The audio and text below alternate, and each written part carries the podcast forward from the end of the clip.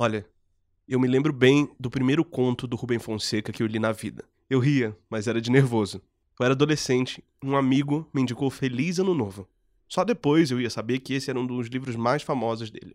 O primeiro conto tem o mesmo título do livro. Começa perto do Ano Novo e o personagem principal, um bandido, vê na TV que todas as lojas chiques estavam vendendo bem. Ele tá com fome, diz que quer comer a farofa dos despachos na esquina. Então, ele e um amigo resolvem assaltar uma festa de Réveillon de Granfinos em São Conrado, bairro rico, na zona sul do Rio de Janeiro. Eles barbarizam e se divertem. Tinha uma cena que ficou na minha cabeça. O protagonista vê o cadáver de uma velha que estava na casa. Toda penteada, ele diz. Cabelo armado, rosto encarquilhado, esperando o ano novo. E aí ele começa a arrancar colares, broches, anéis, até que um desses anéis fica preso no dedo dela. Com nojo, ele molha o dedo com saliva. Mas não adianta. Então, ele arranca o dedo com uma dentada. Ai, me deu aflição aqui. Pois é, a violência. Ela é um dos assuntos desse que foi um dos escritores que mudou a literatura brasileira. A gente pode dizer sem medo que tem um antes e um depois de Rubem Fonseca. Ele morreu na semana passada, no dia 15 de abril, e com a quarentena, ele não vai receber as homenagens que teria em uma situação normal.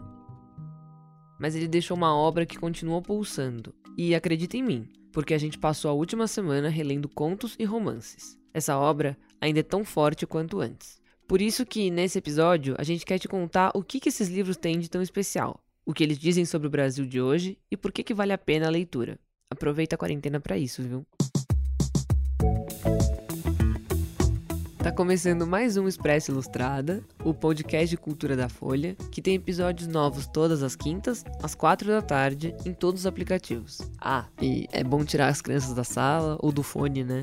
Porque como o assunto é Rubem Fonseca, hoje a gente vai falar sobre sexo, violência e palavrão. Hoje a gente também ouve pedaços da obra dele. Você vai escutar uma voz diferente, e não somos eu ou a Isa tentando imitar alguém. É a atriz Mika Lins que aceitou o convite para ler trechos dos livros nesse episódio. Você me conhece, talvez você não goste do meu sotaque, talvez sim. Eu sou o Maurício Meirelles. E eu sou a Isabela Menon, a edição do podcast é da Natália Silva. Bem-vindo e continue aí com a gente. Estão reclamando do nosso sotaque, Isa. eu vi, fiquei triste.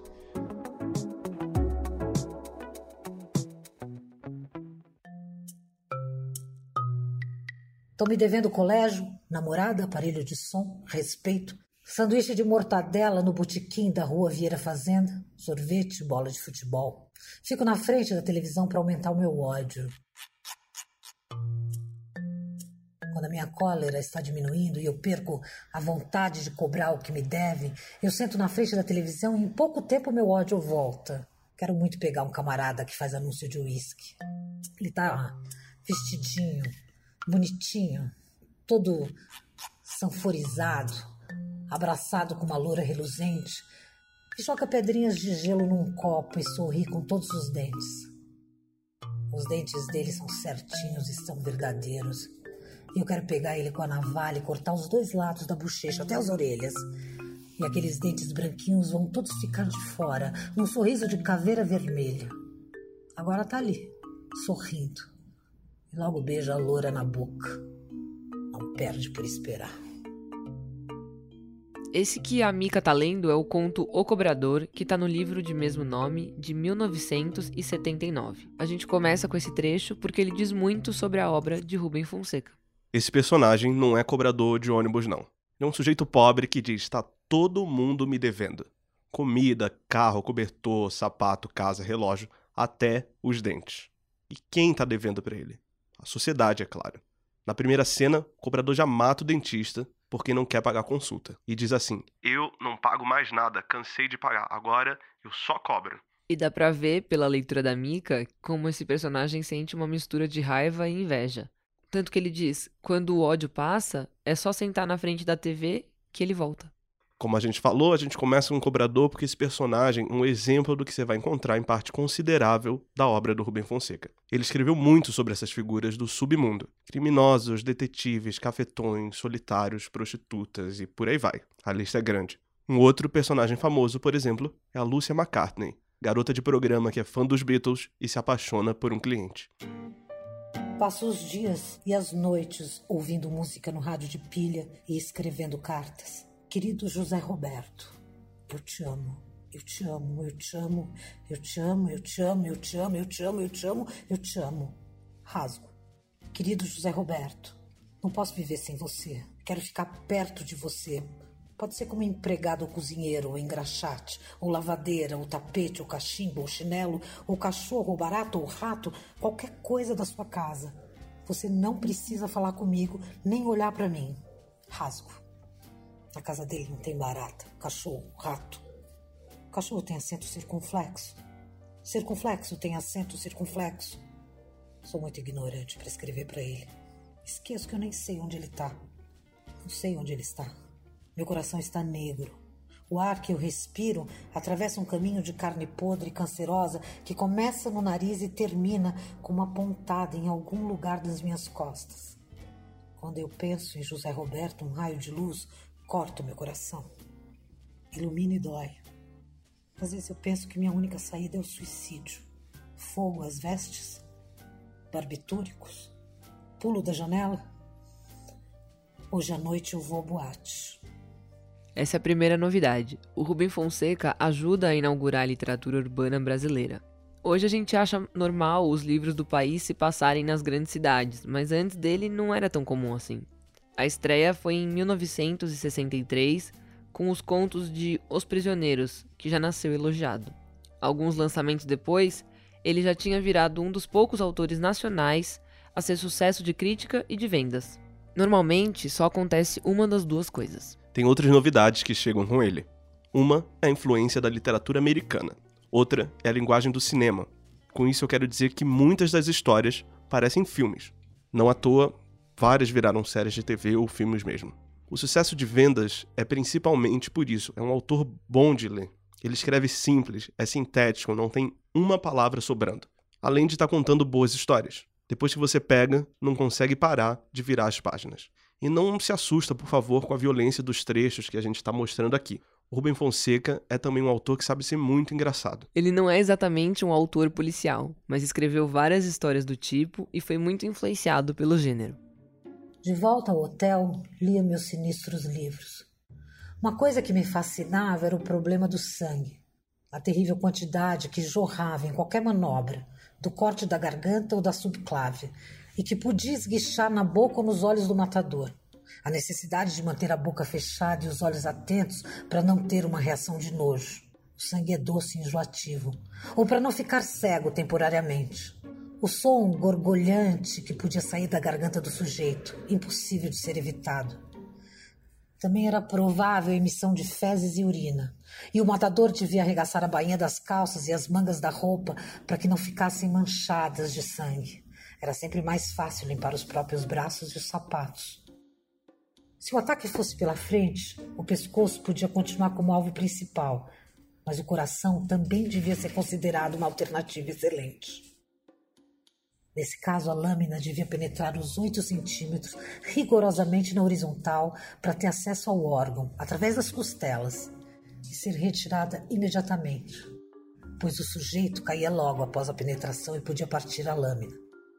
Se a faca fosse ordinária de origem demonstrável, o melhor era deixá-la enfiada, pois a sua retirada devido à contração da carne e à sucção natural podia ser demorada. Aqueles que queriam por prazer fazer sua vítima sangrar, um assassino profissional, porém, nunca deve se permitir um prazer que interfira na sua técnica, ou por alguma necessidade circunstancial, deviam usar uma faca-agulha, que funciona como um funil através do qual o sangue flui, sem coagular. Esse é um trecho de A Grande Arte, um dos melhores. Nele a gente encontra Mandrake, um advogado que se junta a um assassino profissional para desvendar a morte de uma prostituta. O assassino é especialista em facas, como você percebeu no que a Mika leu. E essa é uma das coisas engraçadas do Rubem Fonseca, como ele despeja, de um jeito divertido, um conhecimento enciclopédico sobre assuntos inesperados, tipo facas, venenos, direito e literatura russa.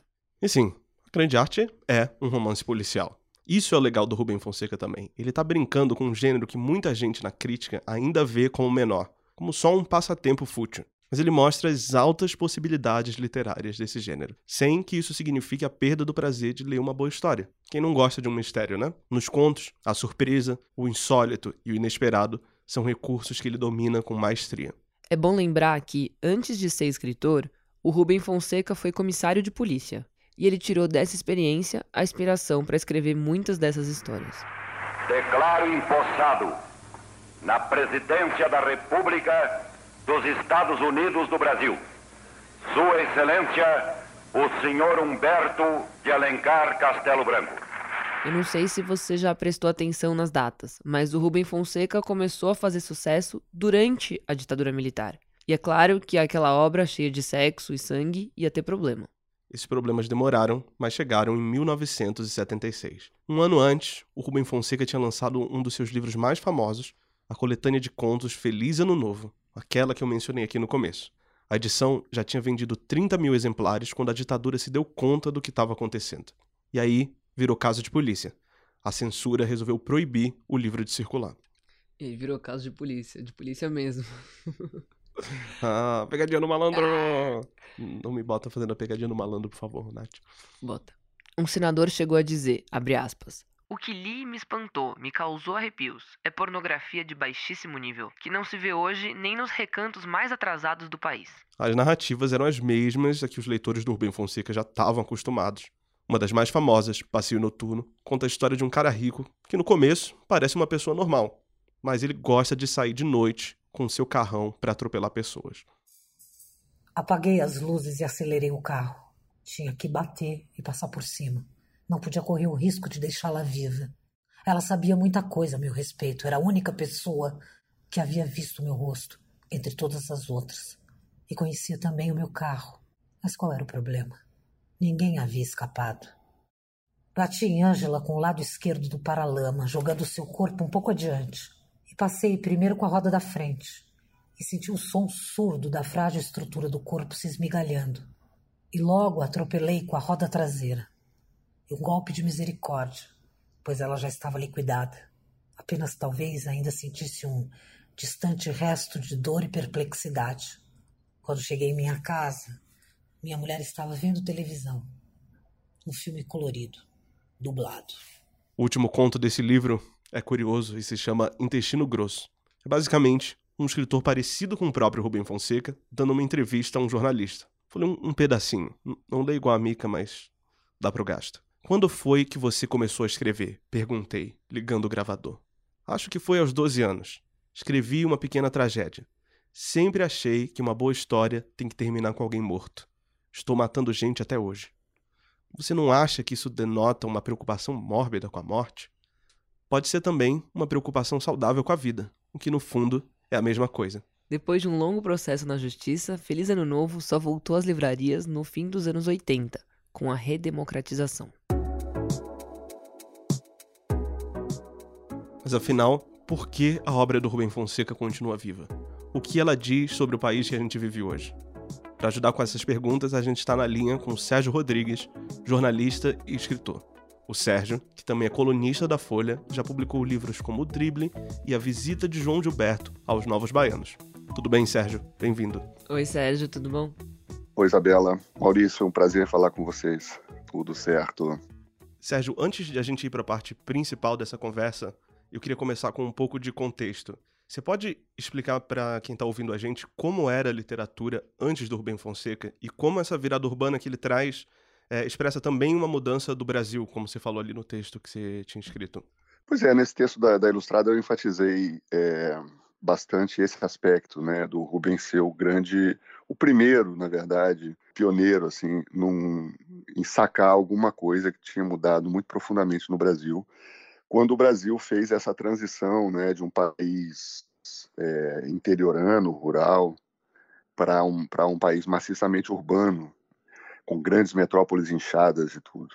Isso, isso provocou uma série de coisas, né? A sociologia já cansou de explicar, e, e tanto no desenraizamento de uma, de uma grande parte dessa população, que depois veio, veio a dar no, no, no fenômeno das igrejas neopentecostais, né, que acolheram essas populações e tal, quanto no, no aumento da violência, na explosão da, da violência urbana, é, no aumento da miséria também. Tudo isso, quer dizer, a gente está cansado de saber, mas eu acho que a primeira resposta artística de peso dada a isso, e talvez a, a, maior resposta até hoje, a resposta que até hoje não foi superada, é a do Rubem Fonseca. Eu acho que ali tem uma, uma ética nova de, de, de convivência social mesmo, que ele flagra muito bem e que é uma coisa assustadora, né? uma coisa totalmente assustadora e, no entanto, muito real. Eu acho que a gente até hoje vive sob o signo de algumas dessas, dessas coisas que ele percebeu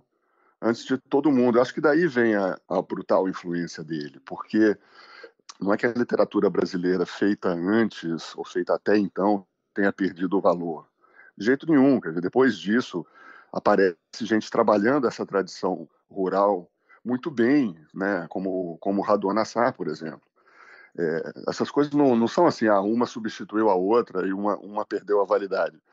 É, a gente sabe que não, né? a arte é mais complexa do que isso, mas o Rubem Fonseca trouxe uma resposta, sem dúvida, nova à questão da literatura urbana brasileira. E, e desde então fica muito complicado fazer literatura urbana no Brasil sem acertar contas com ele, de alguma forma. E Sérgio, você diz que o Rubem Fonseca inventou o Brasil contemporâneo. O que, que você quis dizer com isso? Olha, é justamente isso dele ter percebido antes. Quer dizer, a invenção é um pouco é uma, é, é, é uma provocação, né? Eu acho que a literatura não inventa nada, mas tem aquela velha questão. Afinal, a arte imita a vida, ou a vida imita a arte, tudo. Eu acho que um, uma, as coisas acabam se influenciando umas às outras. Agora, é lógico que o Brasil contemporâneo é, não depende do, não dependeu do Rubem Fonseca para existir. Mas de alguma forma eu acho que ele deu uma linguagem para isso, assim, antes de, de todos nós, antes de, de qualquer outro escritor, que se tornou uma linguagem tão tão influente, tão disseminada e, e, se impregnou tanto na cabeça das pessoas, que de certa forma eu acho que dá para dizer que ele inventou uma sensibilidade uhum ou ajudou a inventar um tipo de sensibilidade para entender o Brasil contemporâneo. Nesse sentido, sim, de certa forma ele inventou o Brasil contemporâneo. Mas você estava Mas... sugerindo também, pelo que eu entendi, que ele se antecipa um pouco o que está acontecendo especificamente agora no Brasil em termos de. É... Pois é, eu acho que aí que está. Aí agora, o, esses últimos anos, né, é, de escalada de, de ódio, de intolerância, de divisão de, de uma divisão inconciliável na sociedade brasileira, esses últimos anos trazem o Rubem Fonseca para uma posição de atualidade renovada. É curioso isso. Eu achava, eu vim achando, sei lá, no início do, do século XX, XXI e tal, que a, a gente ia acabar superando o Rubem Fonseca em breve, assim, porque aquilo ali correspondia a um, a um, a um momento da sociedade e tal que a gente ia, ia deixar para trás e, portanto, a literatura dele também ia passar a ficar presa a um determinado tempo. Eu, eu lembro de ler O Cobrador, eu tive até discussões meio ásperas com amigos, porque as pessoas são muito apaixonadas por essas coisas. É, eu lembro de ler O Cobrador, né, que é o conto do cara que diz que a sociedade deve a ele deve tudo, né? Deve dente, sapato, buceta. É... E esse cara, é ele, a resposta dele é uma resposta de vingança, né? Uma coisa ultra violenta. É, eu achava aquilo velho. Eu, eu, comecei a argumentar que aquilo ali já não correspondia mais. Não que o Brasil tivesse acertado as contas com os seus miseráveis, obviamente que não. A gente sabe que não. Estamos muito longe disso mas que alguma resposta um pouco mais sofisticada do que essa mera revolta infantil do cobrador, né, vocês estão me devendo, alguma resposta mais sofisticada precisava ser encontrada. Estou falando de, de arte, né? não estou falando de proposta política. É, aquele discurso me parecia um pouco ingênuo, de certa forma. E, no entanto, não. Assim, eu acho que a, eu estava completamente errado a achar isso. O Brasil dos últimos anos é um Brasil mais Rubem Fonsequiano do que nunca a, a brutalidade das relações sociais só se agravou né, na era Bolsonaro. E você lê, por exemplo, o, o, um conto como Passeio Noturno, né, em que o cara sai atropelando pessoas aleatórias na rua com seu carrão, é, um cara, um cidadão de bem, né, você esse cara aí vota no Bolsonaro, sem dúvida nenhuma. É, ele não vota porque ele, ele, era dos anos 70, mas se ele estiver vivo hoje, ele vota no Bolsonaro. Então eu acho que é, eu acho que o Rubem Fonseca, na verdade, está mais atual do que nunca. Uhum. É curioso você dizer isso, porque uma das provocações conhecidas recentemente contra o Rubem Fonseca foi o Roberto Bolanho, escritor chileno, é, que incluiu ele como ali, algumas menções a ele na literatura nazista nas Américas. É, salvo engano, tem um, um policial, um dos autores listados nesse livro, que é um torturador, faz parte de um grupo de extermínio e ele é muito fã do Rubem Fonseca. Sim. Como que você, você leu esse livro? Imagina você, como que você vê essa, essa provocação. Olha, eu eu acho essa provocação um pouco tola, na verdade. Assim, é, acho, acho uma visão um tanto míope você colocar o Rubem Fonseca como artista no campo da direita e mais ainda no campo da, da extrema direita, do nazismo. Né? Eu não vejo isso, não. É lógico que a gente sabe que ele teve simpatias, é, inclusive teve envolvimento real no, no IPES, né? É, então ele teve de alguma forma associada ao golpe militar de 64, mas independente das posições políticas dele, que ele sempre foi bastante ambíguo em relação a isso, ou, ou, ou nunca quis se aprofundar nessa história, né? Independente disso, a literatura que ele faz é uma literatura que não pode de modo algum ser considerada de direita, é uma literatura que eu também não vou chamar de esquerda, mas é uma literatura que não falseia, que não busca falsear, nenhum elemento de uma realidade muito dura, né? de uma realidade social muito dura, é, psicossocial. E eu acho que, acho que isso é característica de, de um artista lúcido, sabe? É, é, é claro, você pode pegar um detalhezinho da biografia do sujeito falar, ah, ele devia ter feito isso, devia ter feito aquilo. É muito fácil julgar os outros. Né? Mas a, da mesma forma que seria absurdo, eu acho, você descartar o Nelson Rodrigues por ser um cara abertamente de direita, sendo que a literatura que ele faz é uma literatura revolucionária, né, seria absurdo, seria uma coisa triste. Eu acho que o mesmo vale para o Rubem Fonseca. Ele, ele por, pela sua biografia, né, por ter sido um policial, por ter, se, por ter sido do IPES num momento é, dramático, crítico da nossa história e tal, ele sim fica vulnerável a esse tipo de, a esse tipo de observação mas eu não acho que ela ilumine nada em relação a, ao que ele deixa de legado. Só uma nota de rodapé para quem está ouvindo a gente: o IPES é o que o Sérgio está falando, é o Instituto de Pesquisas Econômicas e Sociais, que era um grupo de empresários, é, um think tank de direita fundado por empresários no Brasil para fazer oposição ao governo João Goulart, é, que apoiou o golpe de 64. O Rubem Fonseca sempre disse que fez parte da ala democrática dessa instituição. Isso. É, você pode comentar um pouco as particularidades da linguagem do Rubem? A linguagem do, do Rubem, a prosa dele, se tornou quase que um, uma, um sinônimo de prosa literária urbana brasileira durante muito tempo. Né? A tal ponto que a minha geração e outras gerações também, tanto acima quanto abaixo da minha, começaram a escrever, grande parte desses, desses escritores dessa época começavam a escrever imitando mesmo o sujeito. Não porque fosse uma coisa deliberada, vou imitar o Rubem Fonseca, mas porque aquilo parecia simplesmente a única forma possível de escrever sobre o Brasil. Tem uma, um, uma obviamente, uma violência verbal também, que acompanha a violência do conteúdo, né? Tem uma, uma certa liberdade com, a, com o palavrão, com a obscenidade, com, a, com uma coisa bem crua, assim, em termos morais e tal. E isso, isso tornava torna né, a prosa dele muito muito forte, muito vibrante, de comunicação muito rápida, assim, que, que pega você por uma coisa mais visceral desde de, de cara, mas ao mesmo tempo ele tinha um trabalho de um trabalho de linguagem que é menos percebido, né, que além dessa matriz que se fala muito do do detetive americano, seco e tal. O Rubin não, não, era exatamente isso. Ele usava muito disso, sem dúvida, mas ele, ele era dado a uns jogos lúdicos, eruditos e tal. Às vezes até exagerava um pouco nisso, parecia que ele tinha tirado aquilo de uma de um almanaque ou de uma enciclopédia, né? Quando ele começava a discorrer sobre, enfim, algum tópico que ele tinha pesquisado. Tipo faca, veneno, literatura é, russa, ele passa por tudo. Né? Exatamente. Né?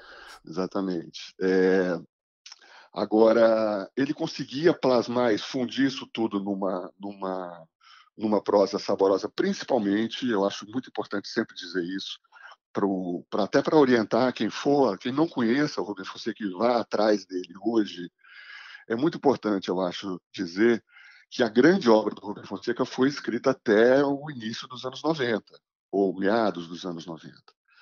Né? E, então, assim, um sujeito que comece a ler o Rubem pelos livros mais recentes não vai ter uma experiência é, completa de Rubem Fonseca.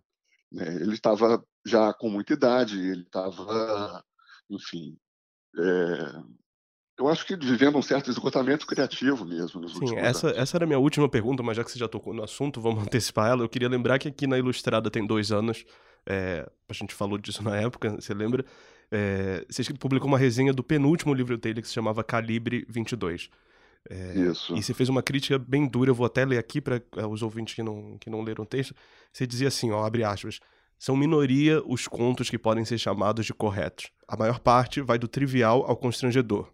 Alguns parecem esboços malogrados que o autor resgatou do lixo para fazer volume.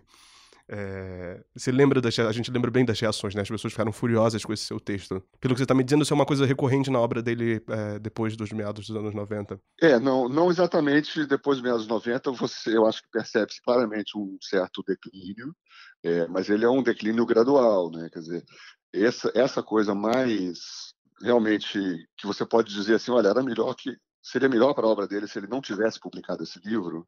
É, é mais desses últimos mesmo, esses últimos anos agora. É, eu acho mesmo que seria muito melhor para a obra do Rubin ele não ter publicado um livro com, como Calibre 22, ou esse último também, o Carne Crua, me parece que é o nome, né? Sim. É, eu acho que ali você tem um, um, um autor que já disse o que tinha para dizer, disse muito bem, né? E está se repetindo, tá? Eu acho que um editor, um editor melhor, como ele tinha na época da Companhia das Letras, por exemplo, e acabou rompendo lá é, com a editora, é, não, não, não publicaria aqueles livros, ou pelo menos não publicaria exatamente daquele jeito. Teria uma, uma, uma conversa, teria uma. Mas isso aí eu acho que é muito pouco relevante a essa altura, na verdade. Isso eu digo também nessa resenha, que ficou infelizmente famosa de dois anos atrás. É, eu, eu gasto mais da metade da resenha para exaltar o Rubem Fonseca. Uhum. Que eu achava muito importante situar aquele, aquele livro malogrado na, no contexto de uma obra excelente, de uma obra é, de, uma, de uma obra incontornável da literatura brasileira. E isso está dito na resenha. Mas, enfim, não bastou. É, foi uma, uma coisa é, que realmente me custou me custou até amizades, rapaz. Assim, ah, Você está brincando. É, por incrível que pareça. O Brasil é muito provinciano, né? Eu, eu parti de um princípio ali que era o seguinte: eu achava que era um dever como crítico, dizer aquilo. Por mais triste que fosse, doloroso que fosse, alguém precisava dizer aquilo. Porque é, porque é real. E a literatura não, não, é, uma, não é uma brincadeira. Quer dizer, eu acho que daqui a, a 50 anos, os críticos, se, se houver literatura, se houver mundo daqui a 50 anos, enfim, essa altura cabe em várias ressalvas, mas os, Ai, os críticos iam olhar para esse nosso momento agora e fala, poxa, mas não é possível, aqueles contemporâneos, eles eram o quê? Eles eram os contemporâneos dos últimos livros do Rubens, ficavam todos aplaudindo aquilo. Como, como pode? Eles estavam cegos? Eles eram burros? Qual é? Porque é evidente que houve uma... E as pessoas comentavam isso entre si, mas ninguém escrevia. E eu achei que eu tinha, que eu tinha obrigação de fazer isso, uma vez que tinham me encomendado uma resenha sobre aquele livro, eu tinha que dizer o que é o livro. O livro é, é frequentemente constrangedor, sim. Agora, eu acho que isso aí é, é uma coisa, como eu disse, completamente secundária a essa altura, no momento em que o, o Rubem Fonseca fecha a obra dele, né? Entra para a história, o que merece ser falado, é, o que merece ser comentado, entendido, lido, uhum. é toda tudo que ele deixou de incrível, de, de maravilhoso. E aí é importante quem for buscar o Rubem Fonseca para conhecer, para ter um primeiro contato, ou mesmo para reler, é, vá nos livros dos anos 60, 70, vá na Coleira do Cão, que é uma maravilha, no Feliz Ano Novo, é, no Lúcia McCartney, no Cobrador. É, vá no Agosto, na Grande Arte, no Buffo Spallanzani, mas, assim, a partir do, de um certo ponto, o que você começa a ter é uma, é uma, é, é um, uma certa autodiluição, né? Um escritor imitando a si mesmo. Uhum. É, Sérgio, uma coisa que a gente estava falando aqui também na, na, outra parte do podcast é como, mesmo de um jeito um pouco perturbador e violento, uma coisa que chama atenção é o senso de humor é, meio diabólico do Rubem Fonseca. É, você pode comentar um pouco como ele constrói esse senso de humor e é, qual é a particularidade desse humor dele, na sua opinião? Olha, eu acho o senso de humor do Rubem um pouco doentio. É, é um pouco. Quer dizer, ele trabalha com humor negro, né? Ele trabalha com uma coisa muito cruel. O humor dele é um humor fino, não é, não é fácil, não é um humor pastelão, mas é um humor que sempre tem uma crueldade, sempre tem uma maldade na verdade, o, o, melhor humor literário, eu acho que sempre machuca um pouco. Né? O Machado de Assis também não tem nada de, de não tem nada de programa humorístico de TV, né? É, uma, é, um, é um humor cruel, né? Sim. É um humor, Pô, embora os dois sejam completamente diferentes, tá? Não, isso não é nenhuma comparação. Ah, claro. é, é, só levando em conta assim que eu pensando agora, eu acho que o melhor humor literário ele tende a ser um, um humor mais sombrio mesmo. Tem uma outra coisa curiosa do, do Rubem Fonseca, que é o fato de, ao mesmo tempo que é um autor que está trabalhando profundamente com a linguagem, fazendo experimentos formais, etc., ele foi um grande sucesso de vendas por décadas. É, normalmente a gente sabe, se é escritor, muitas vezes os escritores ou têm sucesso de crítica ou de vendas. Por que, que você acha que o Rubem foi abraçado pelos leitores comuns que não estão interessados em experimentação formal, nada dessa discussão é, literária nesse sentido, Sérgio? Olha, eu diria que não é uma explicação só. Né? Essas coisas nunca são tão simples. Né?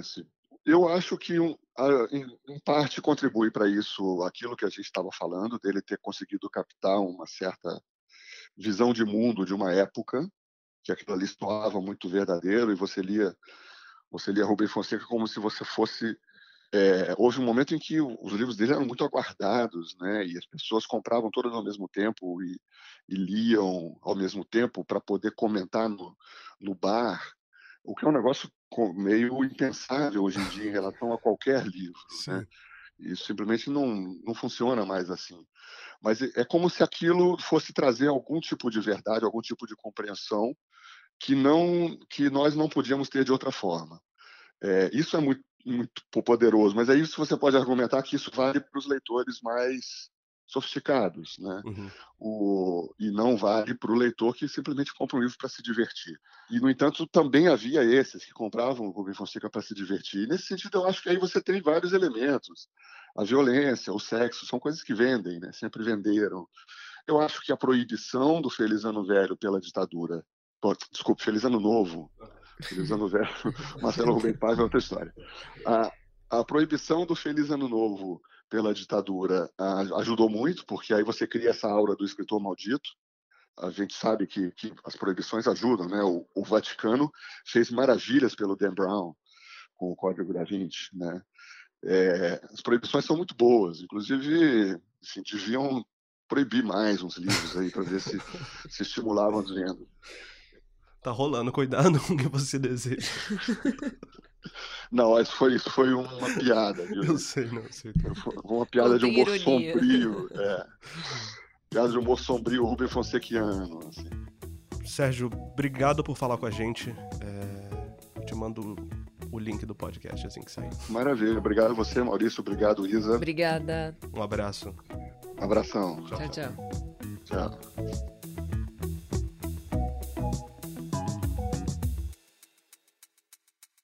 Calma aí, não desliga ainda, antes de a gente ir embora, as dicas da semana. A minha dica é o novo podcast da DJ Laurinha Lero. Ela não é DJ, você sabe, é uma das revelações do humor da internet. Ficou conhecida com o podcast Falando em Voz Alta e agora ela lançou um outro que se chama Falando Sozinha. Que é ótimo. Confere lá.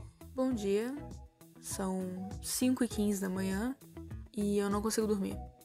A minha dica é o livro, um livro que eu tô lendo nessa quarentena, um livro bem leve, bem tranquilo de ler, que é Nove Desconhecidos, que é da Liane Morla Moriarty, espero que eu tenha dito o nome dela certo, que é a autora que deu origem à premiada série Big Little Lies. É, nesse livro, são nove pessoas que se reúnem num spa bem distante da cidade, de uma forma de melhorar a vida, mas enfim, aí eles esbarram em milhões de problemas. E esse foi o Expresso Ilustrada, o podcast de cultura da Folha, que tem episódios novos todas as quintas, às quatro da tarde, é, e está disponível em todas as plataformas. Eu sou a Isabela Menon, e a edição é da Natália Silva. Eu sou Maurício Meirelles. Até a próxima.